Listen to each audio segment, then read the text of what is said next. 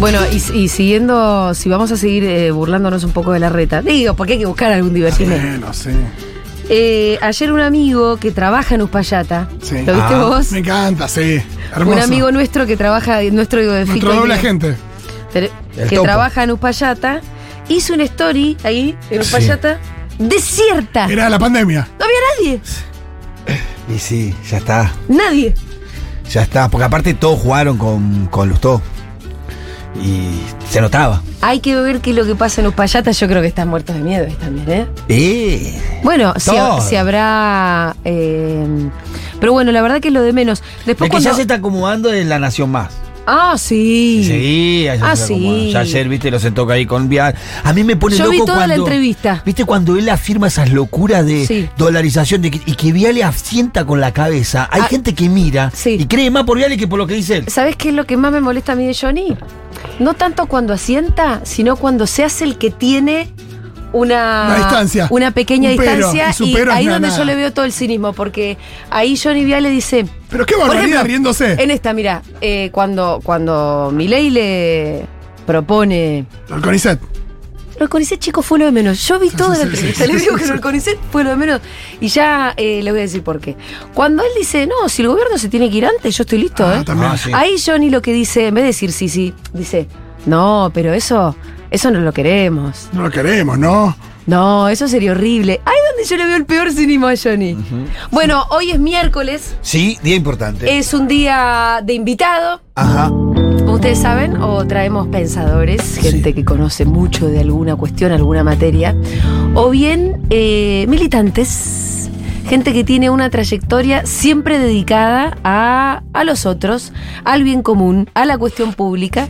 Y en este caso me gusta porque por lo general son más jóvenes que el invitado de hoy. Ah, sí.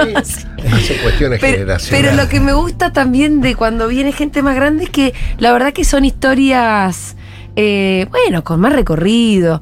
Eh, voy a saludar, y, y- y vaya si no tendrá recorrido nuestro invitado de hoy, Mamá. que es el señor Eduardo Valdés, diputado nacional. Un aplauso para él.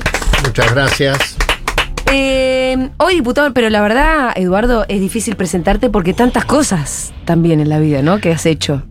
Sí, qué sé yo. Sí. eh, tratando, nunca, nunca imaginé, nunca laburé, por ejemplo, para ser embajador en el Vaticano. No. Yo, fui abogado.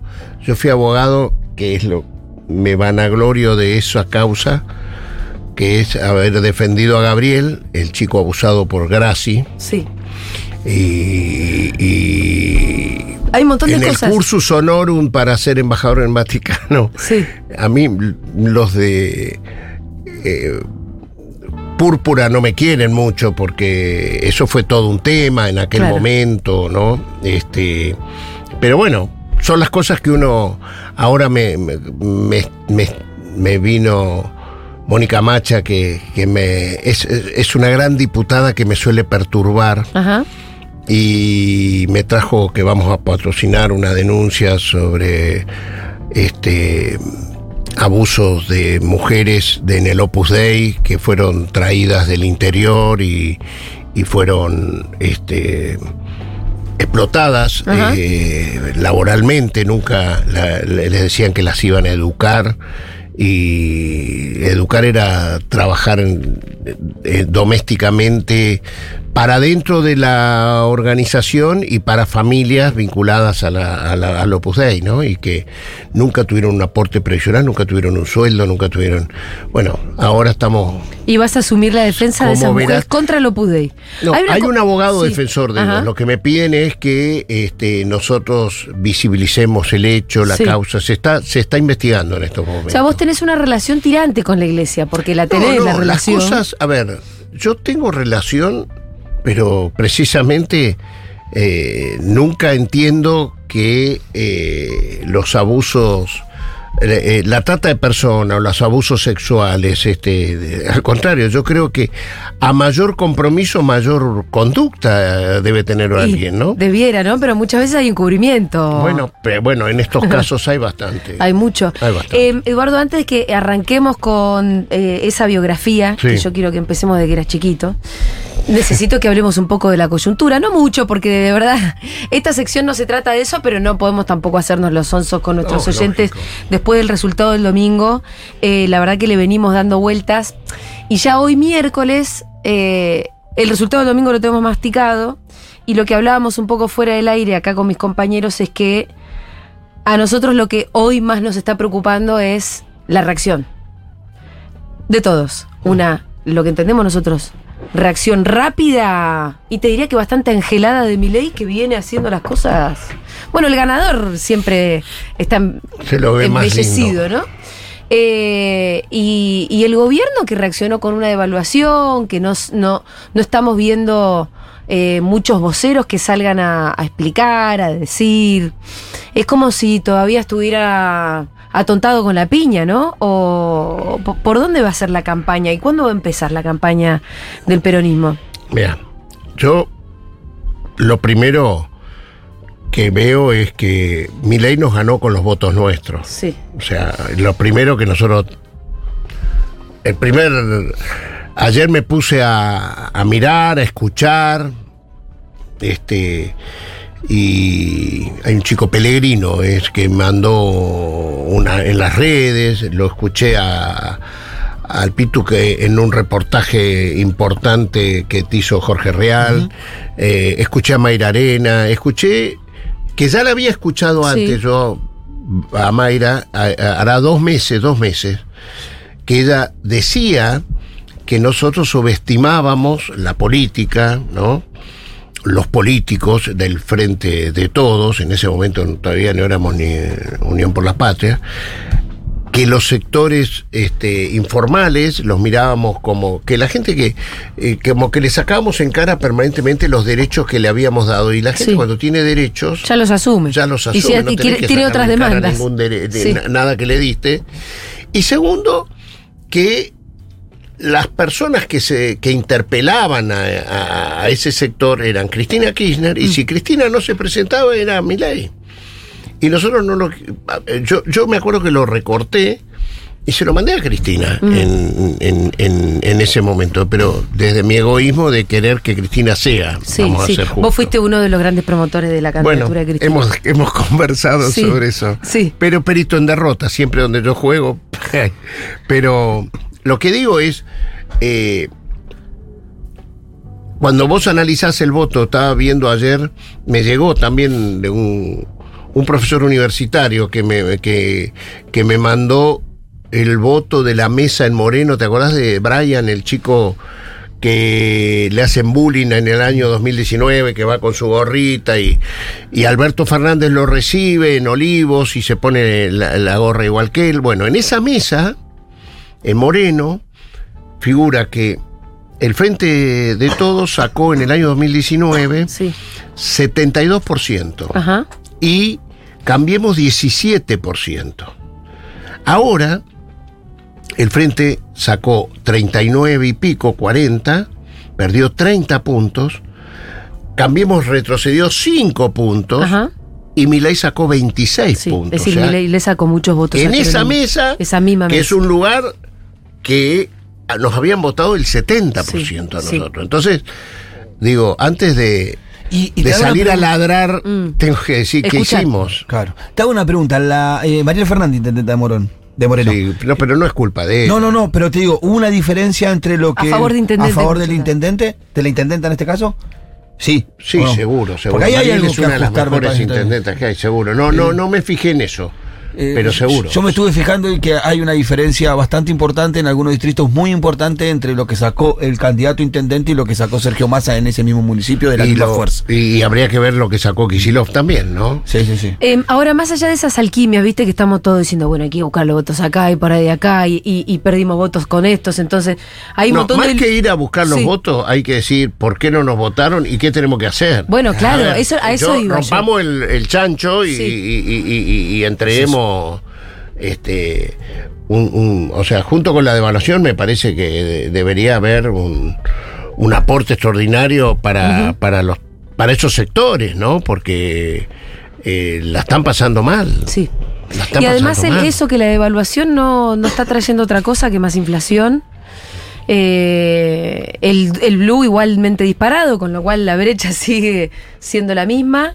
Eh, Bueno, el señor Mercado seguro que va Sí. a hacer todo lo posible para que nosotros Sí. este, eh, no ganemos y si es posible esto que, que dijo, que hablaban ustedes antes, que había dicho Milei, que Johnny Viale te parece, Sí. ¿viste? Sería el gran, el gran triunfo, ¿no? Que eh, correr a este gobierno, porque lo que les molesta desde el primer día, vamos a hacer este, con todo lo, lo- lo- lo- lo que nosotros pensemos de este gobierno, que me gusta más, yo nunca Mm. me olvido que el día que asumió eh, Alberto Fernández y Cristina Fernández de Kirchner, en las rutas argentinas ya estaban gente disfrazada de gauchos, como diciendo que ellos eran la patria, y nos estaban esperando como aquella vez que fue la 125, ese día, el día eh, 10 de diciembre del 2019, ¿no? Este, y, y se comportaron, ¿se acuerdan que nos habían tomado los días patrios para, o sea, el 9 de julio, el 25 de mayo, como pareciendo, son la antipatria y nosotros somos la patria, Sí, algo sí. así, ¿no? Este, así que ahora si pudieran, lo harían. sí. Ahora, pero vos estás viendo una falta de reacción.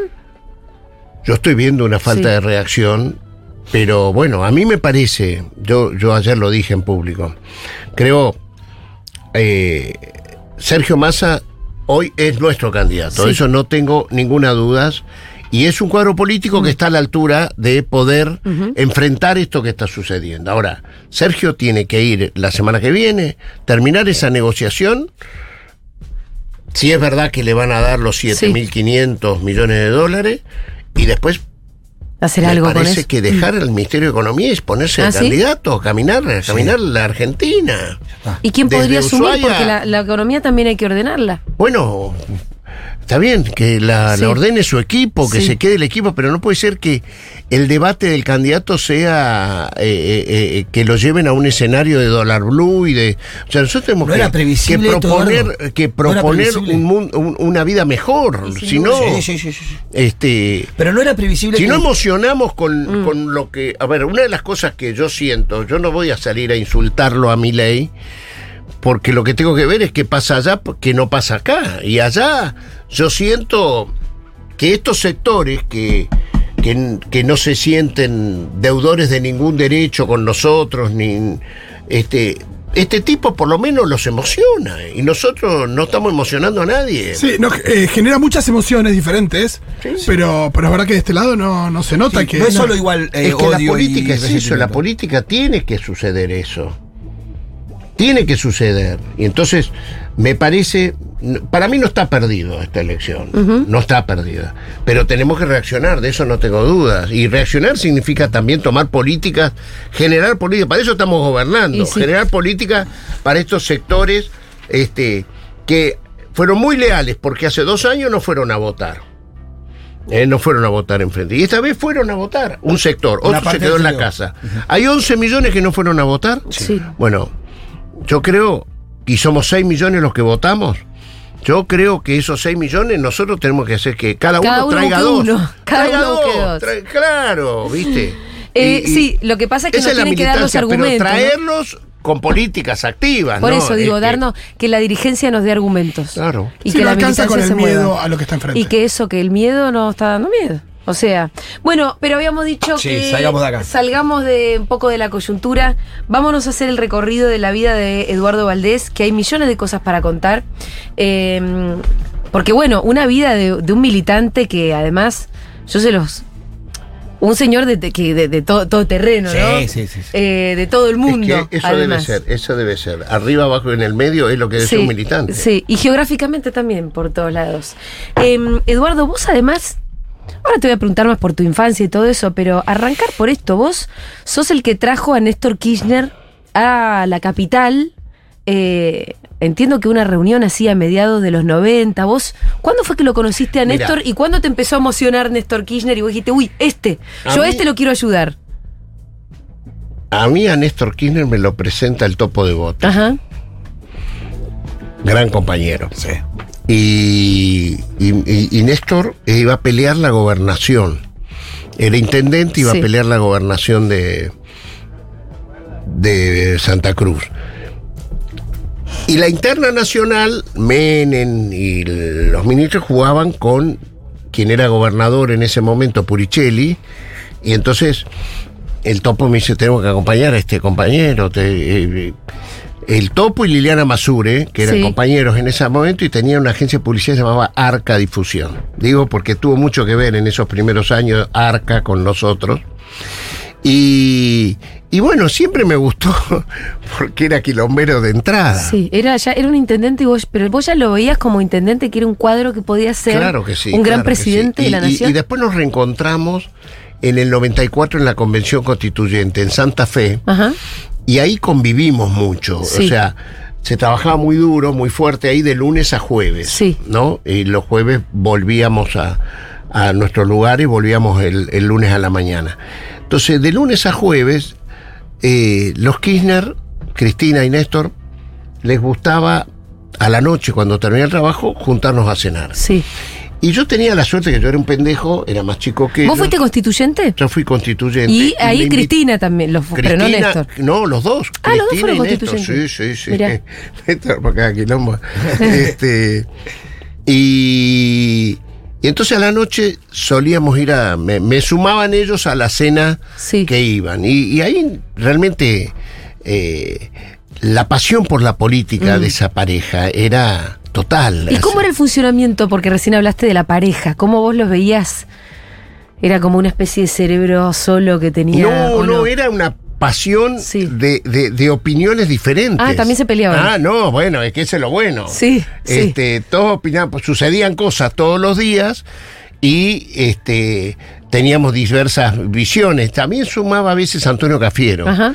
Este eh, eran medio, esos cuatro, nosotros éramos medios disidentes de ese bloque de la convención, pero Cristina era vicepresidenta del bloque. Sí. Y, y entonces ahí construimos una relación de afecto. Y cuando terminó la convención, Néstor, cada vez que venía a Buenos Aires, me llamaba por teléfono, nos encontrábamos a las 11 de la mañana en, en- un bar literario muy simpático que estaba a la vuelta de la casa de él, ahí por la calle Vicente López, y era una cosa que de vuelta empezábamos, ¿y qué pasó? Y, y actualizábamos, era una mesa de 6, 7. Y después, ¿Dónde estaba Alberto Fernández también? no, o no, Ah. después viene Alberto. Estamos hablando de ¿Quiénes 96, eran esos seis, siete? 90. Bueno, no, había muchos santacruceños. Ah, ok. A veces, no, el flaco Kunkel, por ejemplo, es un Kunkel. amigo de toda la vida de él, este, aparecía. Había un compañero, Juan Carlos Añón, fundador de la Juventud Peronista, también que fue jefe de la regional de la provincia de Buenos Aires, cuando el Tancagullo era regional 1 acá. ¿Y ahí ustedes ya hablaban de Néstor presidente? ¿Ese era el, ya era el proyecto? Soñábamos, empezábamos a hablar, Sí. Néstor, puede ser que esto. Y él te parece, eh, eh, íbamos, íbamos, Sí. o sea, ya. Y cuando a mí se me ocurrió, me pareció que era. Un día los voy a ver y se cumplían 96, 46, son 50 años. 50 años del primer triunfo electoral del peronismo. 24 de febrero de 1996. Entonces le propuse a. Fui con Tito Pandolfi, un compañero de acá del- Sí, de de, Lugano, gran compañero, este, a proponerle que celebremos con él y con Cristina, acá en la capital, este, el- los 50 años del primer triunfo electoral de- del peronismo. Y era un hecho distinto. Y, y le gustó. Y fue su primer acto fuera de Santa Cruz. Ajá. De los dos. Sí. De los dos. Este. ¿Y fue, ¿Quién fue? ¿Fue gente? Sí, mucha gente, ¿cómo no? No, no. Bueno, Y- pero por ahí y aparte, todavía no eran dirigentes tenía- nacionales. Tenía el símbolo de ser la capital del peronismo en, la- en la ciudad de Buenos Pandolfi Aires. por sí solo convocaba un montón. Claro. Sí, Pandolfi, la circunscripción 22, la capital del peronismo. Yo a Tito se lo presenté a Néstor en ese verano. Lo fuimos a visitar a Pinamar, a Néstor y a Cristina. Y nunca me voy a olvidar. Este, él viene conmigo. Yo le había este, habíamos quedado en vernos. Entonces le digo, mira, estoy con un compañero, Tito Pandolfo. Bueno, tráelo, tráelo. Y, y- y el gordo, como le decíamos, gordo, sí.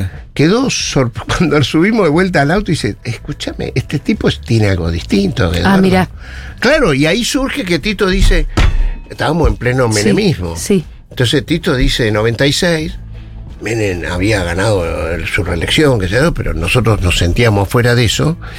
Y entonces dijimos, vamos a construir con este tipo. Y ahí fue la idea de invitarlo a Lugano. A este, y vino él con Cristina, y ahí ya vino bastante de su Al cine. ¿no vinieron? Al cine. Al cine, Lía, sí. Al cine. Ahí en... ¿Y qué Hay hicieron en fotos, Lugano? hay fotos. Sí, ¿Y sí, yo las vi en las fotos, sí, sí. ¿Sabés quién estaba ahí, no? ¿Quién?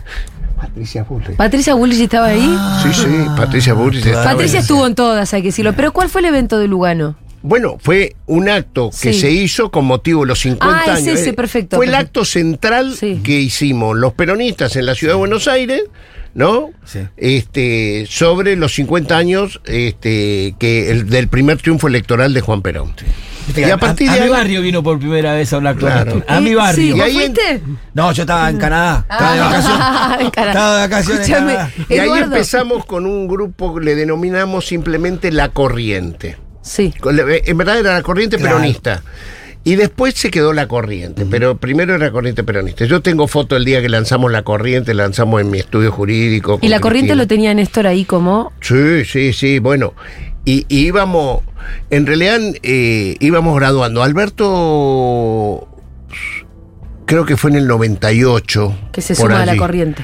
Que él se suma, él, él quería verlo a Néstor. O sea, Alberto tenía un metejón, Mm. le gustaba a Néstor Kirchner, le gustaba. Néstor, yo le había propuesto verlo, demoraba la cosa y un día leyó algo de Alberto y me dijo, este Fernández es el mismo que vos me decís, Mm. invítalo a cenar esta noche y, y- y- y- y bueno, y a partir de ahí él propuso él ya tenía decidido que le gustaba trabajar con Néstor Kirchner de parte de Alberto y ahí propuso hacer lo que se denominó el grupo Calafate, Claro, claro. que eso es año 99, En- con Dualde candidato a presidente. Voy a abrir la Kirchner puerta, fue el único, Néstor Kirchner fue el único, eh, tengamos bien claro, el único gobernador que apoyó a Dualde presidente. No, los demás gobernadores todos miraron para el otro lado, ¿no? Orgánicamente el único tipo que dijo yo juego Dualde presidente, después le hizo críticas a Dualde en la, can- en la campaña electoral, muchas, pero digo, orgánicamente Sí. el tipo que jugó todo en esa, porque todos me querían Menem en reelección, vamos Claro, a ser claro. claros. Sí, claro. Que Claro. vuelva a ver. Em, Eduardo, ¿cuándo empezaste a militar vos? Mira, yo tuve una experiencia, vos estamos cerca de por donde vos has nacido y criado, yo me crié en Neuquén, Sí. y cuando termino, estoy terminando el colegio secundario, yo iba al colegio salesiano, Don Bosco, y el obispo Jaime de Nevares, que fue el que nos formó a nosotros, nos propone, él había con la herencia de su madre, una familia de, de- de Nevares y Casares, es una familia tradicional aristocrática porteña, que él en, sus, en la sucesión su madre le había dejado importante suma, decidió construir hogares escuelas en la cordillera para las reservas mapuches. Ajá. ¿Por qué? Porque uno de los problemas que había para poder que los chicos se pudieran educar eran las distancias, más la nieve, más el, el viento. Los chicos no podían ir todos los días a, hacer esa. Porque la- eh, aún en, una misma reserva las distancias son enormes. Entonces dormían ahí de lunes a viernes, comían, se educaban y el fin de semana iban a- con sus padres y volvían. Entonces, ¿qué pasó? De Nevares construyó cinco escuelas pero no conseguía maestros. Entonces nos invitó, nos propuso algunos eh, Pibes de terminando el secundario. Que en lugar de ir del viaje fin de curso, si podíamos ir a, a- darle una mano en abrir estas Sí. escuelas. Y, bueno, yo fui ahí eh, y, y ya ahí es la primera vez que yo tomé contacto Sí. con que pagaban con vales. Lo, eh, esto era el- la reserva en Amuncurá, de la, de, Se- los de la familia de Seferino. Sí. Ahí en, en Junín de los Andes, San Ignacio es específicamente el lugar. Y me sorprendió eso, nos indignó, qué sé yo. Ya, ahí es donde vos sentí. Paga- 17 ¿Que pagaban con voucher qué cosa? no, vales, vales, Vales. vales, que se cobraban en un almacén de ramos generales que era dueño del campo donde trabajaban esta gente. Claro, claro. Digamos que yo ahí les puedo pagaban- decir que sentí la primera indignación. Sí. Y Indignación social, digamos. ¿Esto qué año? año 73, Juan Perón presidente, enero Sí. del 73, este, el 74, enero del 74. O sea, diciembre, Sí. empezamos, Sí. nosotros fuimos en diciembre y, y bueno, hicimos algunas picardías que hizo que algunos nos detuvieran, qué sé yo, falsificamos, hicimos unos vales más lindos que los originales y, y se fundió el almacén de ramos generales, eso trajo... El, el- el dueño del almacén de ramos generales estaba vinculado al ejército, el ejército apareció, bueno, no importa. Bueno, pero Mi que- madre, no, mi me madre. encanta, me encanta esa No, historia. Escucha, escucha, escucha, mi madre, mi madre, mi madre, indignada conmigo, Sí. Por la falsificación de los vales No, de por- los truchos estos. pero no, no, no, no, porque yo no quería venir, mi madre quería que yo hiciera como mis hermanos, yo soy el menor, que viniera a estudiar a Buenos Aires. Y yo me había quedado ahí, quería Quería seguir ahí en la escuela esa. Entonces, este. Y, y- Bueno, no, la escuela tuvo una conmoción y tuvo que cerrar unos días por, por, esa- por esas situaciones. Y entonces le acepto a mi madre venir a estudiar a Buenos Aires, pero ella me pone una condición, que yo trabajara. Mm. Porque ella ya eh, le, le agarra a la pobre vieja y mi viejo, creían que yo iba a ser guerrillero, que esto, entonces no solo tenía que estudiar, sino que tenía que trabajar. Y yo con esto de dar testimonio dije, yo trabajo, mis hermanos no laburaban. Sí. Y yo, este, entonces la vieja tuvo el... Ella tenía sus relaciones porteñas y me consigue empezar a trabajar en la justicia del trabajo. Ajá. Yo cumplí 18 años el 16 de febrero y el 20 de febrero, y me había llegado de la cordillera el, el 10 de febrero. O sea, fue todo muy, cam- muy, muy- un cambio muy duro para mí. Muy repentino. Pero, viste, las madres tienen esas cosas que te lloran y te convencen. No quería ver sufrir a mi madre. Ya después la hice sufrir más, pero no importa. Este. Y me, vine a trabajar a la justicia. Eh, yo empecé la facultad en marzo, pero yo el 20 de febrero ya estaba trabajando en Cerrito 536, que era la Justicia Nacional del Trabajo. Que encima éramos meritorios, no cobrábamos, ¿viste? Pero yo tenía que dar el testimonio, a mí no me van a. no me van a mantener, qué sé yo.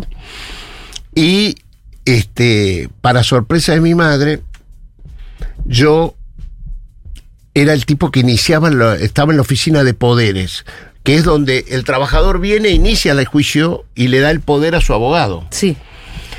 Y ahí es donde yo veía que los laburantes venían, ¿viste? Y venían, me sorprendía porque venían por accidente de trabajo, por despidos, por... Ahí estoy hablando febrero del 74. Y este y tenían la foto de Perón y de Vita en el DNI. Yo les tenía que pedir el DNI, ¿viste? Y yo decía, pero gobierna Perón. Estos pierden el laburo. Y, y entonces les empezaba a preguntar, soy preguntero, ¿por qué Perón y Evita? Y los tipos este, me lo justificaban con amor, ¿viste? Con un sentimiento. Y yo los miraba por encima del hombro, pero Todavía a vos no te llamaba yo iba buscando algo, pero, ¿viste? Era más fácil ser liberal de pensamiento. Entonces, había muchos tipos que sorprendían en esa época, no eran solo los peronistas. Yo tenía de profesor en ese cuando empecé la facultad Ortega Peña y Dualde. Ah, ¿en serio? Pero claro, Qué lujo. Martes, jueves Para y mí, sábado. sí. Escucha, Yo- martes, yo, jueves que fui y- militante en Derecho también, Ortega Peña y Dualde son como. Bueno, Murió mitológicos. ese año Ortega. Sí, claro. Escúchame, eh, nos hacían ir martes, jueves y sábado. El tema era, ¿cómo se llamaba la materia? Yo no sé si no era Derecho Político, Historia Social General. Historia Social General. Sí. ¿A qué teníamos que ir a la Villa eh, 31? Era porque ella... Ellos lo- lo- y ahí lo conocía Mujica, Sí. porque eh, Mujica nos decía... Era parte de la materia ir a la villa. Ir a la vida el, el- el sábado. obliga, miren, ustedes tienen el sábado. eh, Para, para probar Trabajo tienen que práctico, venir a claro. hacer Claro, trabajos el prácticos. sábado era, era- escuchame, era, yo te digo, el sábado nosotros íbamos Mujica decía, guarda con venir de safari acá, ¿eh? No me vengan de safari. Claro. Como sí. disfrazarse de villero. No, no, No, safari a enamorar mirar, a mirar, a mirar, A la chica, este, a las personas este, como si fueran objetos de zoológico, Ah, claro. ¿me Ah. Esto es lo primero que decía, acá no vienen de safari, ¿me acuerdo? Sí. Bueno, todo eso, imagínate, Estas son salíamos- personas, no son volvíamos distintas a a la vos. facultad y yo volvía caminando para mi casa y cruzaba la Plaza Francia y en ese momento tenía los Hare Krishna en un lado, Sí. los hippies de verdad, Sí. que tenían en esa época la feria hippie. de la- era este, un mundo este, que- hasta que, hasta que un día en el laburo, a las en tribunal se trabaja para atención al público de ocho y media a doce y media.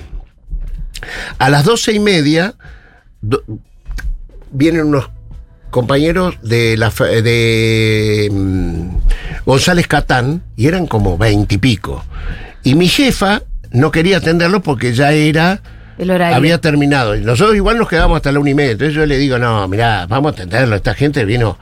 Bueno, discutí con mi jefa, se portó bien, me dice, bueno, lo haces vos. Y me quedé con ellos hasta las dos y media de la tarde, terminándole, haciéndole los poderes, para que no perdieran otro día, porque habían contratado un micro para venir a González Catán, qué sé yo. Y ellos me invitan, ¿por qué no venís el sábado? Porque en el medio me aproveché y me, me- a, a una olla popular que tenían ellos en González Catán para que no la fábrica no cerrara, o sea, la tenían, eran las marchas del 74, abril sería.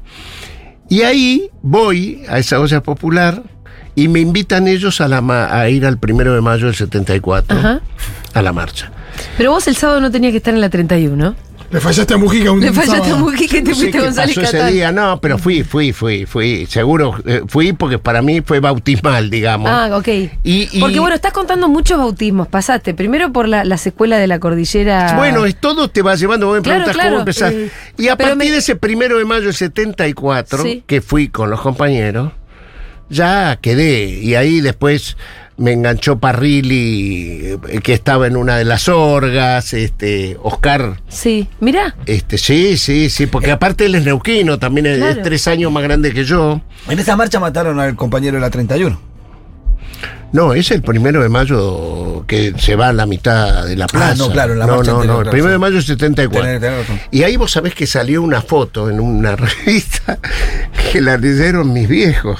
Y Y, no podían creer que yo estaba con el bombo, encima estaba de los más dándole al bombo. Ahí, ahí fue que se enteraron que yo era peronista. Ay, que está- y ya está- fue un, peronista y un grave drama de mucho tiempo sin hablarnos. Sí, Ah, sí. Ah, sí. Sí, ofendido. ¿Pero muy gorilas tus viejos o, o qué? Abs- Bueno, soy ahijado de bautismo de General Lonardi, de ahí vengo. de ahí vengo, una familia ¿A tu muy bautismo antiperonista. fue Lonardi? No, fue mi padrino. ¿Es tu padrino? Me llamo Eduardo por Lonardi. Eh, De ahí vengo. Mi padre militaba 24 por 24 en el antiperonismo. Fue, fue candidato en la nueva fuerza que vos, eh, recién hablaban ustedes cuánto gastó la reta. Creo que anda. fue el- el- en la- eh, Creo que la reta le ganó a la nueva fuerza que hasta hoy creo que era el partido que más había ganado, más había gastado en, en- en una campaña electoral y menos votos sacó. Escúchame. Y, la- Ancho Garay era. y Ancho Garay. bueno, vos ya 74 estabas con el bombo. Ya está, ya está. Y a partir de ahí ¿Y en la- milité, me ¿Y formé dónde? eh, en, en el grupo del encuadramiento de Juventud Peronista. Ahí estaba Tito Pandolfi, estaba Oscar Parrile, los neuquinos y, y roquenses Sí. estaban por ahí también. Y, eh, había un novio de una hermana mía que también militaba en ese grupo, Enrique ¿Y Palmieri. cómo fue la dictadura para vos? Horrible, horrible, pero la verdad que nosotros creo que, que no nos dábamos cuenta de cómo. Yo era delegado de tribunales, del delegado general de mi sector. Eh, el gremio de la Unión de Empleados de la Justicia fue un gremio combativo. Eh, tiene muchos compañeros desaparecidos y detenidos. Julio Piumato en aquel momento este, es uno de los que fue chupado. Wenceslao Caballero, un compañero, está desaparecido. Este, eh, era un gremio, pero nosotros, y ahí militábamos doblemente, porque armamos un grupo en la universidad que se llama el Frente Peronista Universitario. Con Jorge Argüello, ahí lo eh, comparto con Jorge, mucho tiempo de militancia y este el mismo grupo que teníamos en la, Arturo Sampay era en, en tribunales ¿no? La agrupación se llama Arturo, Arturo Sampay. que es el, el redactor de la Constitución del Es- 49. exactamente. Ese grupo a su vez eran eh, eh, eh, de, la, de la facultad. Entonces, teníamos las dos, la, la- la doble militancia. Doble militancia. Y, y no nos dábamos cu- y Aparte, mirá, mirá la irracionalidad. En ese momento, la ¿Cómo no te gente si sensata, sí. no, que sensata, se llamaban nacionales. Se cambió el nombre peronismo por eh, eh, eh, Juventud Universitaria Nacional, el, el otro, ¿me entendés? Y nosotros con Jorge nos daba bronca que se ocultara el nombre peronismo. Sí. Entonces pusimos a nuestro sector el Frente Peronista Universitario. Y no dábamos cuenta de las cosas que, o sea, o no tomabas la gravedad de la situación porque nunca pensabas que un compañero que de pronto no estaba iba a pasar lo que pasó. Vos pensabas que estaba detenido en algún lugar y lo estábamos buscando. Sí. Nosotros hemos salido a buscar a compañeros, este, lo conocí a Alfonsín, así, por, por mi oficial primero, que un día desapareció y nos dijeron que por ahí yéndolo a ver a Alfonsín, él había resuelto algunos casos, y en este caso también lo, lo pudo resolver, eh, que lo dejaran que salir del país.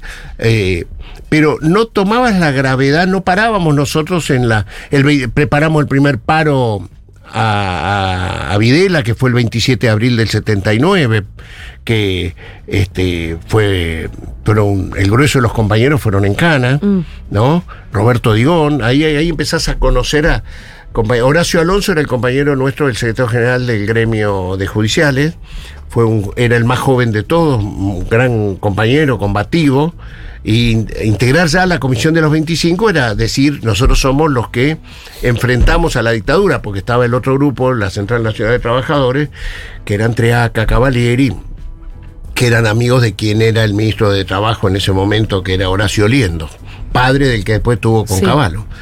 Y entonces, este, la militancia eh, fue eso. Yo me acuerdo cuando Adolfo Era una Pérez militancia Esquivel- muy arriesgada, de verdad ponía la bueno, vida. Pero, pero yo quiero decir, eh, con al lado de lo que le ha pasado al compañero, que después vos te enterás, decís, en todo caso, decir qué suerte que tuvimos nosotros. Sí, que, claro. Que sobreviviste este, para se- empezar.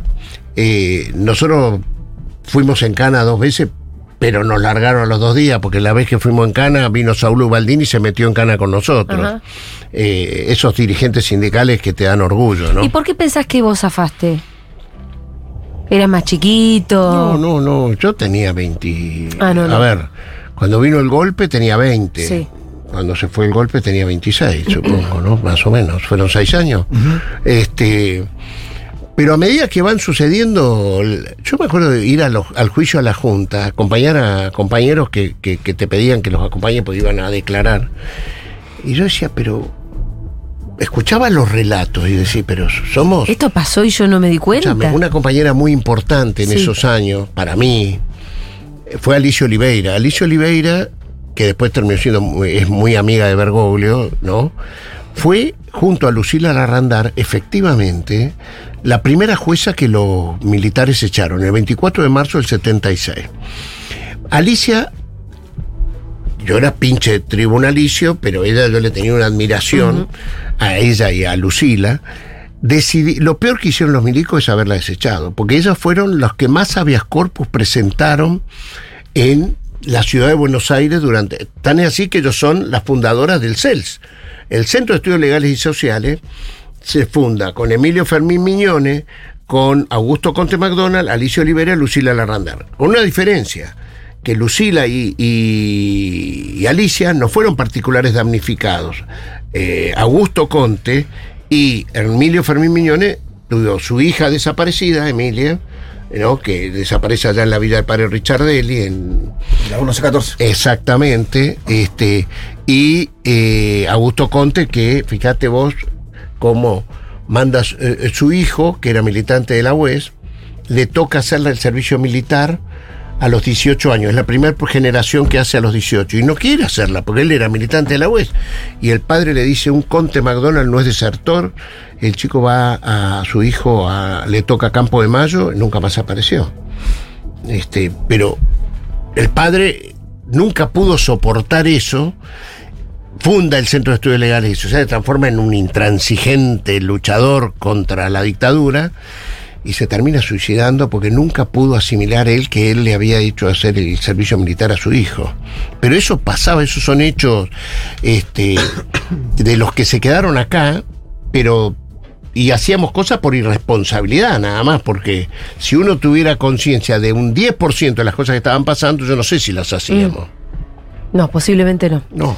Em, y después, bueno, el retorno democrático y. En vos- esos vos años de sí. peronismo hacíamos sindicalismo, hacíamos universidad y acompañábamos a Diolindo Vittel. Diolindo Vittel era el presidente del Partido Justicialista Nacional, un hombre muy valiente, que me alegra nombrarlo, porque fue el hombre que cuando vino la Comisión Interamericana de Derechos Humanos se animó a, entregar un documento firmado por el Partido Justicialista, que lo habían escrito Nilda Garré, lo había escrito Alicia Oliveira, este, no me acuerdo algunos más que, lo, que, que- que ayudaron a escribirlo, este, denunciando que la Argentina había desaparecido. Fue la primera vez que se habló desde un partido político Sí. de desaparecido. Mira, me interesa un montón porque justo quería pasar a, bueno, eh, la democracia, donde el peronismo además termina como medio desarmado después de lo que fue la dictadura, gana Alfonsín, pierde Luder y... Bueno, es que y la, ahí candida- que, claro, vos me imagino que habrás votado a Luder porque la, vos ca- eras... la candidatura de Luder, sí, claro. A ver, la candidatura de Luder Pero ¿qué quedó de, de esa militancia, no? Como No, que... fue, fue esa militancia, al contrario. Me interesa cada incluso vez- para pensar nuestro cada vez más ¿no? efervescente, eh, porque empezaron a venir los compañeros de afuera. Sí. Este, se, se- yo la militancia de lo que fue los, la predemocracia y la- los primeros años de la democracia, que encima habíamos perdido la elección, eh, a ver, no nos dimos cuenta, pero lo cierto es que la fórmula de eh, Luder era la síntesis que el peronismo no había hecho su autocrítica. O sea, nosotros llegamos con un hombre que decía que iba a haber autoamnistía, que había que iban a que, que- Me que- suena eso de una síntesis que no era la síntesis. Bueno, no, bueno, bueno, bueno, pero eso fue gravísimo. Sí, claro, ¿qué te parece? Eso fue gravísimo, porque aparte nosotros creíamos que lo íbamos a dar vuelta a Luder después, no, dejémoslo a este viejo ¿Cómo pelotudo. se decide la candidatura de Luder? ¿Cómo llega Por Luder? un congreso partidario. En esa Sí. época se elegían la- las candidaturas este, por congreso, no por elección directa. Ahí surge que se termine la, la rosca de los congresos y aparezca la elección directa, después la, la historia de la renovación peronista post derrota del, del 83. Pero efectivamente se eligió eh, en un congreso partidario y, y Luder fue la síntesis del- del NI. Claro. Fue la síntesis del Y NI. salió mal. Porque aparte, el 90% de los compañeros que eran congresales habían estado en Cana. No se entiende el por qué se eligió a este tipo. Mm. Al punto, mirá, que en el velatorio de Luder no fue nadie. Ah, mira. Vos sabés que fue un tipo que ocupó todos los cargos. ¿eh? Sí. Eh, Eso es, es bravo el peronismo. ¿eh? Sí. Cuando te condena, te condena. Porque el tipo ni gobernó, o sea, no perdió la elección, pero nunca más existió. Y había sido presidente provisional, que había, había estado muy bien, porque los militares querían que él sea presidente, que, que, que él quede como presidente y que Isabel eh, renuncie en aquellos días. Querían hacerlo de Bordaberry, o sea, lo iban a usar a él para cerrar el Congreso, para sacar a la que era electa y este, después dar el golpe. En eso él estuvo bien, dijo, no, yo no voy a ser eh, presidente eh, eh, efectivo. Y vuelve Isabel y después la voltean. Pero bueno. ¿Y cómo fue la militancia ahí después de esa derrota eh, con Luder? ¿A qué, Ahí viene un gran debate. ¿En algún momento dejaste de militar? No, nunca. No, no, no, no, no, no, no. Ahí viene un gran debate. Que yo, nosotros nos encolumnamos, nosotros no estábamos de acuerdo con Luder, nosotros queríamos que Antonio Cafiero Sí. fuera el, el- el- el candidato a presidente, nos sacaron de todas las listas. Nosotros en ese ¿Qué cosa Cafiero el presidente que no fue, el candidato que no fue? Tantas Para mí, yo quiero serte honesto, para nosotros fue un tipo muy importante que nos formó, porque cuando murió Perón yo tenía 18 años, fui al velatorio de Perón y fui a esa, que siempre digo, llorábamos porque sabíamos lo que se venía. Eh, en cambio, cuando muere Néstor, Eh, el llanto de los jóvenes era un llanto esperanzador, era dolor, pero había esperanza. Esa es la diferencia entre el llanto del 74 y ese eh, eh, esto que sucedió. Y, bueno, y esos jóvenes que estaban ahí, que no los esperábamos en, lo de Néstor, fue quienes después acompañan a Cristina. O sea, y se, se- continuamos ese 2011, ¿no? Pudimos, pudimos hacerlo. En aquel momento era desesperanzador. Y en el 83, nosotros al contrario, redoblamos la militancia porque no estábamos integrados a esa fórmula. eh, así como te lo reivindiqué a Vittel en la dictadura, Sí. que tuvo huevos de, de juntarse con las madres, de, de, de- ser. Este, no estuvo bien en que en ese espacio en común estaba Luder y no, estaba Cafiero y estaba Vittel. Y él es el que cierra y entonces Cafiero queda obturado. eh, eh, él cierra con Luder, que nosotros teníamos que haberlo enfrentado en ese congreso. Pero nosotros allí eh, fue muy importante, porque el dolor duró poco. Porque enseguida dijimos vamos a construir algo distinto. Y ahí viene la, la pelea por la renovación. Este, en la ciudad de Buenos Aires se pudo ganarle a la ortodoxia que en ese momento encabezaba Lorenzo Miguel, este, la UOM, en el 85, con Carlos Grosso. Este, y después en el 87 Cafiero logra ganar también en la provincia de Buenos Aires a Arminio Iglesias. Este, y ahí a partir de ahí se es como que aparece eh, un peronismo que decide que también vuelve a dividirse. Esto es muy importante. Cafiero es el presidente que no fue. Ujú. Pero ¿sabes por qué fue el presidente que no ¿Por fue? qué? Porque dentro del peronismo había un sector muy importante que quería voltear a Alfonsín a cualquier, a como de lugar, que no aceptaban que Alfonsín, ese, Estuviera gobernando fuera el radical. presidente. Y eso era una historia que había pasado en la Argentina en el partido militar Sí. desde el 30 en adelante. El golpismo, digamos. El golpismo, el poder militar por encima del poder político. Y Antonio Cafiero fue el tipo que nos dijo, vamos, cuando viene el levantamiento cara pintada, Antonio Cafiero es el hombre que dice, vamos a apoyar la democracia, vamos a, a Plaza de Mayo, y nosotros fuimos Sí. con él, acompañamos a él. Y yo creo que Al es Felices Pascuas. al Felices Sube Pascuas. al, sube al balcón, Cafiero, ¿no? ¿Cómo, cómo? Sube al balcón, Cafiero. Sube al balcón, Claro, sube, al balcón, sí. es la foto más importante. claro, claro. Sí, sí. Y yo Claro. creo que ese día se decidió ¿eh? que la institucionalización democrática era más importante, Sí, era el sí. piso que queríamos vivir los argentinos.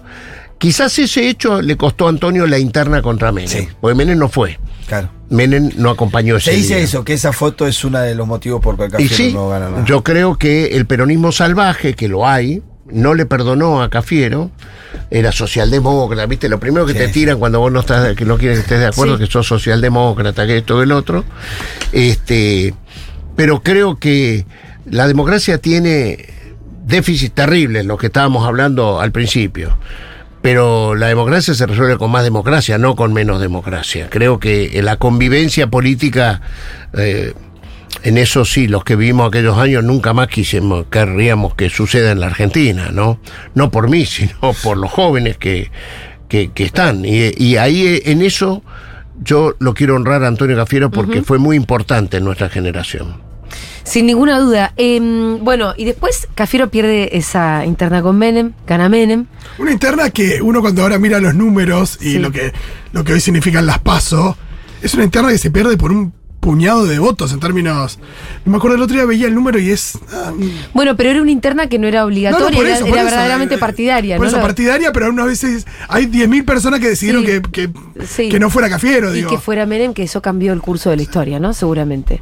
Y, y- y el menemismo, ¿para vos fue siempre un desastre o...? Bueno, con el menemismo yo fui ¿Cómo te secretario general del gobierno de la ciudad de Buenos Aires que condujo Carlos Grosso.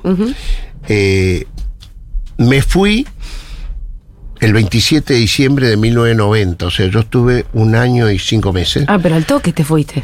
Y pero porque fue el día de los indultos. Ah, Y yo publiqué en página 12 una, una columna que decía una actitud omnipotente. Eh, a mí me parecía que el presidente Menem no tenía eh, el, el poder de indultar lo que el dolor de, de- de- de las víctimas no podía hacerlo. Él no era el nombre de... Por más que él haya estado... Él tuvo una persecución muy importante. Sí, él estuvo en cana y todo. No, dos, dos veces, Sí. o sea. Dos veces porque decidió no callarse en aquellos tiempos, que lo mandaran a las lomitas, pero digo, no compartí eso y me fui, me fui del gobierno. Y, ¿Y qué te quedaste el cargo de, en los 90? yo era Sí. vicepresidente primero del Partido Justicialista, renuncio ahí también, o sea, Grosso era presidente, y decido empezar de cero. Y me presento a ser consejero vecinal Sí. Venía de ser secretario general de la municipalidad, vicepresidente del partido y decido. Ahí tenías dos opciones. Eh, en ese partido justicialista que yo era el vicepresidente primero, eh, mi secretario general era Germán Abdala. Sepamos cómo quiénes eran. Este, eh, Claudio Lozano era el secretario político eh, o secretario de Acción Social. Había este estaba Roberto Digón, estaba y bueno, yo me fui y decidí no irme el PJ, ellos, ellos armaron los ocho y después se fueron, o sea, por eh, ahí está la discusión, que, que- quién hizo mejor las cosas, yo me costó mucho, pero si el final fue juntarse con De la Rúa también fue erróneo, o sea, el antimenemismo por antimenemismo a, a- a que dé lugar no, no, no, no, no era así. Pero bueno, fueron debates intensos de Sí. cuadros políticos durante todos los 90. Y ahí en entonces, cuando me encuentro con Néstor Kirchner, Ahí fue que, dijiste, acá hay alguien. estamos fuera del pejotismo, pero Ahí estamos dentro del al, al- al peronismo. inicio de la conversación. Claro. Eh, bueno, y, y- y Néstor y demás. Y a vos además ahí después te tocó algo muy interesante, que fue ser jefe de gabinete. eh, Con Néstor, eso, presidente de la con Néstor, Cancillería. presidente de la Cancillería, siendo Bielsa el canciller. Así es. Gran amigo, Rafa. Y además fueron, fueron años de soluciones de conflictos reales, donde había una cancillería ahí también. Con que- una simpleza de las cosas, ¿no? Porque yo, yo siempre digo, mm, me acuerdo que una de las cosas que nosotros, y Jorge Tayana, también vicecanciller, eh, por ejemplo, uno de los temas que cuando llegamos a la Cancillería estaban, eh, eran los exhortos que nos pedían los gobiernos extranjeros para que mandáramos a Astiz, a Costa, al Tira Costa, a todos los represores a Francia, a España, Garzón pedía. A ser Francia, juzgados a- en el A ser extranjero. juzgados en Italia Sí. y no se habían contestado. Entonces, este, durante el- la etapa de, de Rukauf, canciller, que era el canciller de Dualde, no habían contestado ninguno de estos. Y nosotros teníamos que resolver esa Sí. situación. Y yo me acuerdo que lo fuimos a ver a Néstor, y Néstor dijo una cosa tan simple: dice, ¿ustedes se dan cuenta que lo que no juzgamos nosotros, lo juzgan otros? Y es una vergüenza que lo, se tenga que juzgar afuera lo que sucedió acá adentro. Ay, esa historia me encanta. Y, Eh, y así de simple, no sí. es, eh, viste, me acuerdo estaba Eduardo Luis Dualde, mi profesor de aquellos Sí. años. Que fue secretario de Derechos De- Humanos. Era ¿no? el secretario de Derechos Humanos. Y Néstor dijo, bueno, hay que derogar la ley de audiencia de vida, de punta final, y juzgar acá este eh, lo que no, pues si no lo van a juzgar en otro lado. Sí, sí. Y había un proyecto Ahí cuando de estaba ley- Garzón, que era el que más rompía la Claro, bola, ¿no? Pidiendo sí. el Había un anteproyecto de Patricia Walsh. Claro. En, eh, eh, y bueno, se trabajó sobre todo eso y se derogaron las leyes, se pudo seguir el juzgamiento a los militares. Por eso yo digo, Ese detalle, perdóname, de que él haya, digo, Néstor, decidido, en vez de, bueno, presentar un proyecto propio, tomar el de Patricia Walsh y decir, démosle manija este, también me parece extraordinario. sí, por supuesto. Y yo te voy a contar una cosa más para, para ver cómo el mundo a veces no es como uno lo piensa, sino que sucede al revés. Eh, Néstor, la primer gira que hace como presidente es, lo invitan a la cumbre de la tercera vía, porque el discurso de Néstor en la Asunción había generado mucho revuelo internacional. Y lo invita Anthony Giddens, que era eh, el fundador de la tercera vía Sí. en Londres. eh, y entonces se hace el primer viaje: Londres, París, Madrid. Mm. Entonces, en París, Néstor quería reunirse con los inversores eh, franceses en las concesiones argentinas, sobre todo el que andaba muy mal, que era el agua, que había una empresa general de eso, pero nos reunimos con Chirac. Entonces Chirac era el presidente de Francia, un hombre de derecha. Entonces nosotros imaginamos que en, en la agenda de Chirac, ¿no? Era este, los inversores franceses que en la Argentina queríamos sacarlos de concesionarios, todo. Y no, el tipo lo primero que tiró es Astiz, Acosta, la monja francesa. O sea, el, el- tema principal para él era este. Sí. Me Eh, acuerdo que- Querían la extradición de los milicos, sobre todo por las monjas francesas en el Bueno, caso de claro. O sea, era, era, era el, el- el más importante caso que ellos tenían, que Francia tenía en la Argentina, eh, de, de desaparición de personas, de la ciudadanía francesa. Pero lo sorprendente es que, o sea, no era un tema de progresistas, era un tema que hacía las políticas de Estado. Sí, de derechos humanos. Ratificaba esa idea nuestra de, de que, que Néstor dice, juzguemos en la Argentina. Derechos y cuando vamos a. España pasa lo mismo. Garzón era juez era, y, y nos pedían lo mismo. Eh, entonces, eh, no era ideológico, no era que los progres piden y los otros no piden. En Italia lo mismo, gobernaban, creo, en aquel momento los... eh, me acuerdo quién era el primer ministro, creo que eran los socialistas, este, eh, socialistas, socialdemócratas, ¿no? Sí, al- como los Este, europeos. pero también pedían que, que la justicia italiana pedía, quería juzgar lo que en Argentina no se había juzgado. Entonces esas son cosas que eh, eh, eh, m- desde la simpleza y las convicciones eh, eh, se, se- se llevaron adelante. O sea, creo que Néstor en eso sorprende que eh, el día que él asume y dice no voy a dejar mis convicciones en la casa de gobierno. Y mirá la paradoja también ese día, ¿no? Eh, la representación más alta que vino de Europa a la asunción de Néstor Kirchner fue el canciller de Portugal. No hubo ningún jefe de Estado ni ningún otro canciller. Sí estaba lo más genuino de América Latina, estaba Chávez, estaba Fidel, estaba este Castro estaba. Sí, sí, sí, sí, sí, sí, sí. Vinieron y todos sorprendidos. No sabían quién era Kirchner, pero a la noche, en una recepción que se hizo, quedaron todos sorprendidos. Y bueno, y a los dos días de que asumió Néstor un domingo, era 25 de mayo, el 27 de mayo había una cumbre de la OEA en Santiago de Chile. Y entonces Rafael Bielsa y, y Jorge Tayana viajan y yo me quedo en la Cancillería. Y llegan allá y el secretario de Estado de Estados Unidos, George Bush, Colin Powell, le dice a Bielsa que han quedado sorprendidos. Ellos habían mandado una representación de quinta línea, era de la Comisión de la Vivienda, de y que querían, le había sorprendido muy positivo la- la- las palabras del presidente Kirchner, que querría, si él podía pasar por Buenos Aires antes de volver a Estados Unidos, y, y efectivamente fue así. Y, y- y al mes y medio, eh, George Bush lo recibe a Néstor Kirchner. Este, o sea, Y después lo Digo, recibimos nosotros. menos al tiempo 10 acá, que- ¿no? Al tiempito digo- lo recibimos nosotros acá. no, pero quiero decirte, del menos 10 que, Claro. que, que asumió Néstor el, ese 25 de mayo, a los tres meses era un tipo que había que, que ten- en la escena internacional, a la cual Néstor no había construido toda la bola, pero había generado un prestigio que todos querían tener a Néstor Kirchner Lo que, sí. en el mundo internacional. Lo que, lo que puede hacer la voluntad y la creatividad y de verdad lo que tenía Néstor que la veía, ¿no? Tengo muy poco tiempo, pero eh, em, me interesa tu relación con la iglesia un poquito. En realidad me interesa más tus peleas con la iglesia. Eh, peleas o tal vez contradicciones. Hay una... Hay una pequeña y gran cosa, que es que vos fuiste el único legislador del PJ en votar a favor de la unión civil para personas del mismo sexo y ese fue en el año 2000. Tres fuimos. Uh, Bueno, mirá y me imagino que la iglesia no habrá estado muy contenta ni entonces, ni ahora, ni nunca con... Bueno, pero, pero. y después, bueno, sos amigo del Papa, fuiste embajador en el Pero Vaticano. eso, eso es otra cosa. Pero, pero ese día, mira, faltaban tres votos.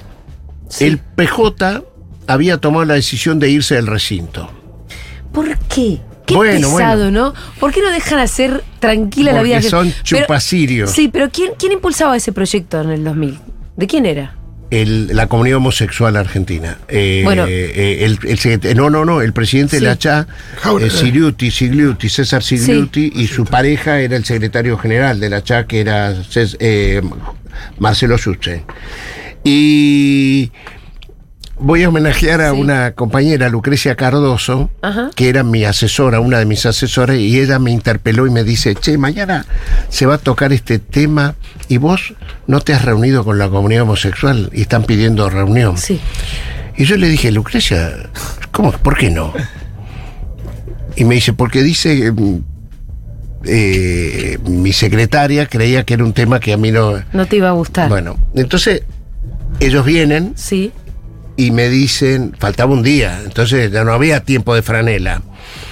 Y me Sí. dicen, eh,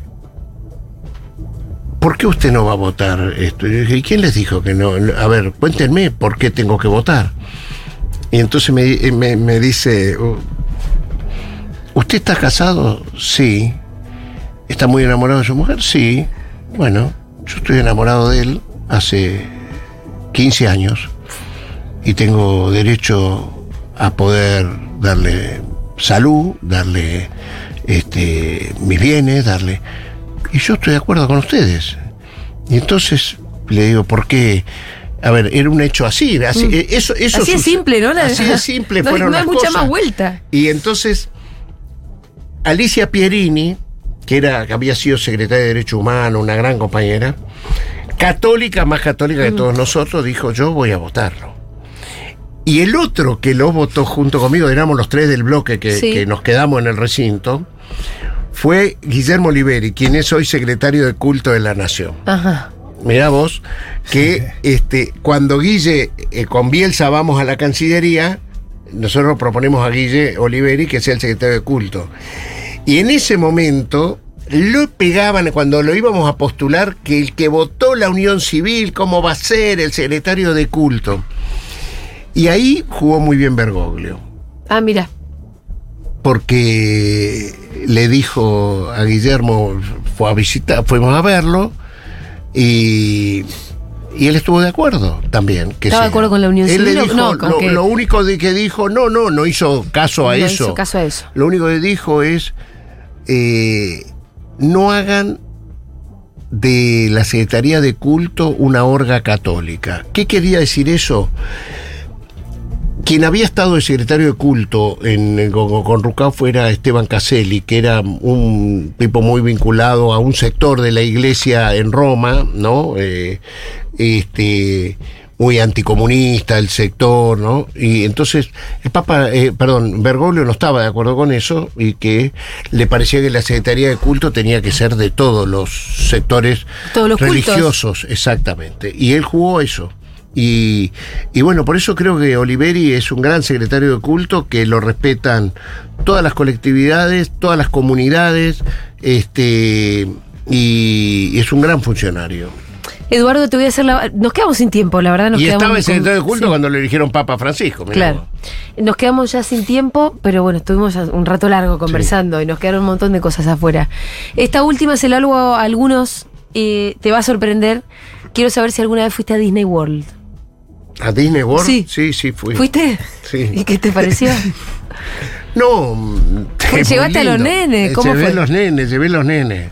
No, es muy lindo, porque es muy lindo. Ahí, en uno de esos viajes me encontré con Néstor y Cristina. ¿En Disney? Pero no, te- no, no, no, no, ya había, sí, habíamos- Disney, ya habíamos pasado, ya habíamos pasado en Miami, ya habíamos ido. A Néstor le encantaba Disney, ¿no? Pero a Néstor, a Cristina, a ver, Sí. el que el que niega eso es un momento de es muy lindo, eh, ojalá. Perdón. que yo siempre lo teníamos digo. la ciudad de los niños. Claro. acá. A ver, vamos a ser claros, Disney le robó la idea a Juan Perón, que hizo la ciudad de los niños Eva Perón, porque Eva me gustaría un día venir a hablar Sí. de Eva, Eva Eva y Cristina, las más grandes. Eva, Eva que con Perón, con Perón, este, yo te voy a contar una cosa. ¿Sabes por qué Perón y Eva son eh, inseparables? Pues esto es una investigación mía y de, pero que existió. Hay un momento que Perón le dice a Eva, el ejército no me deja casar con vos. En la casa de la calle Posadas. Y Eva le dice, ¿pero por qué? Porque sos hija de madre soltera. Era bastarda. Y en esa época el bastardaje era lo más horrible que había. Y Eva empieza a llorar desconsoladamente, pero desconsoladamente. Perón no la puede. Entonces, Perón va sobre su biblioteca y saca un, un libro donde estaba su partida de nacimiento. Y ahí figuraba que él nació Juancito Sosa. Y a los 12 años el padre le dio el apellido. Él también había sido bastardo. Entonces, ese bastardaje de Mm. los dos es lo que los unió en esa rebeldía, en ese resentimiento Mm. positivo que Sí, tuvieron creativo. toda la vida. Y Eva se dedicó a los niños porque su niñez había sido una niñez de privaciones. Y lo único que hizo toda la vida, les recomiendo que pasen acá, merecen el, el- el relato de Facundo Cabral. Cuando él va, se encuentra con Eva Perón. Se lo- sí, eso es peronismo explícito. Sí. Si querés explicar el peronismo, Sí. ponelo a Facundo Cabral, porque aparte nunca hizo peronismo Facundo Cabral. Contó una historia de verdad. Cómo él fue a buscar para su mamá una casa y, y- y se encontró, en- después de caminar meses y meses desde el sur hacia la capital. Bueno, eso es Eva Perón y eso es Cristina también. Y te digo lo último. y eso es Disney. Disney también. No, pero- ya a mí me pasó, yo fui de grande, cuando yo fui a Disney, lo primero que sentí fue una especie de envidia peronista, porque pensé que todos los niños del mundo tenían derecho a un Disney. Sí. Eh, pero bueno, ellos tienen. Pero es verdad que Disney se inspiró Sí, en, la, sí, en la ciudad de Port- en la ciudad de los niños, Sí. este, que la dictadura la cerró y con todas esas cosas que pasan. Pero ahora está muy linda la ciudad de los Está niños. hermosa ahora, sí. Y, y- y- y nosotros tenemos que hacer ciudad de los niños en todos lados. En todos lados. En todos lados, Por porque los niños, la verdad es Sí. que son los momentos que a uno le quedan para siempre. Y Esto sí. que te quedó a vos. No, igual eh, yo fui de grande. Bueno, pero lo mismo, te hubiera gustado Me hubiese gustado ir de niña, además. Y tener. ¿eh? Me hubiese gustado que me llevaran de chica. Pero claro, claro. ¿Y por Eh, qué preguntás eso como última Porque la, esta, este ciclo lo inauguramos con el Cuervo Larro, que fue el primero que vino. Fue a Disney el, el Sí, cuervo? El Cuervo fue a Disney, tiene una anécdota espectacular. Lo llevaron preso en Disney, Lo llevaron eh. preso en Disney. Pero a los ¿Pero 12 qué edad años. tenía? A Ah, 12. chiquito, 12 años. Y entonces, de ahí siempre eh, terminamos con la pregunta de si fuiste a Disney y cada uno tiene alguna cosa distinta Pero, para decir. pero por supuesto, pero. Yo solamente quiero decir una cosa. Sí. A ver. Cuando yo termino mi. Estoy terminando mi, mi gestión en el Vaticano. Yo fui orgullosamente, quiero decirlo, porque yo no soy amigo de Bergoglio. Yo fui representante de Cristina Fernández de Kirchner del gobierno y, y- y en base a eso mm, hice las cosas. Y Cristina un día me dice que si yo, que ella quiere que yo vaya a diputado del Parlasur, post este, embajada. Y yo en ese momento salía en los diarios que Cristina iba a encabezar la lista. Entonces para mí era un orgullo, le digo, ¿cómo? Sí. Y ella me dice, no, yo no voy a ir. Pero ¿cómo no vas a ir? No, no voy a ir.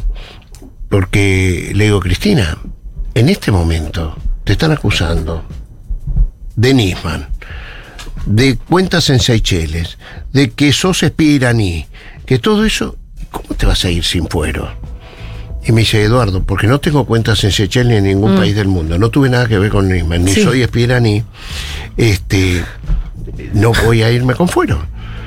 Entonces, yo ese día tomé la decisión que yo iba a acompañar a Cristina Fernández de Kirchner en cada una. Me generó un gran orgullo su decisión y yo lucho y clamo por la honestidad de Cristina Fernández de Kirchner y a eso estoy entregado. De todo lo que hablamos antes, yo les quiero decir, con orgullo pudimos traer que el Grupo de Puebla este, eh, se decidiera investigar con sus mejores juristas de toda América Latina y España la causa Cristina Fernández de Kirchner. Hicimos de eso un libro, trajimos a los jefes de Estado de Puebla a que visibilicen acá ante el mundo, porque ahora vamos a militar internacionalmente la inocencia de Cristina Fernández de Kirchner, porque los que nos quedamos sin hablar, y les propongo un día cuando quieran, hablar del partido judicial, porque el partido militar lo pudimos derrotar. Yo les pregunto a cualquiera de ustedes, son gente muy ilustrada, quiénes son los jefes militares de este momento y ninguno de ustedes sabe. No. Y está bien que no lo sepan. Sí.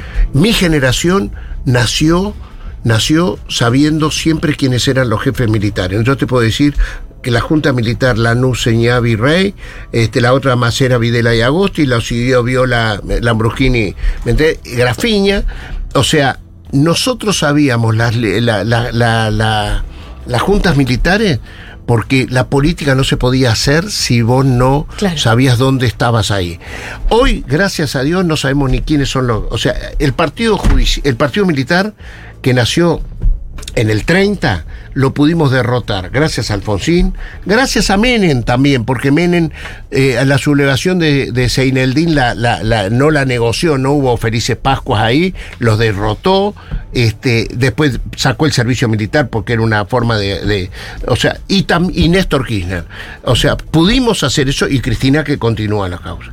O sea, pero ahora tenemos el Partido Judicial y sabemos de memoria, como no sabemos los jefes militares, sí sabemos que Rosati, Rosenkrantz, Maqueda y, Y los jueces federales. son los Y los federales también los Entonces, conocimos. esa es, la, esa es la pelea a la cual yo estoy abocado en este momento.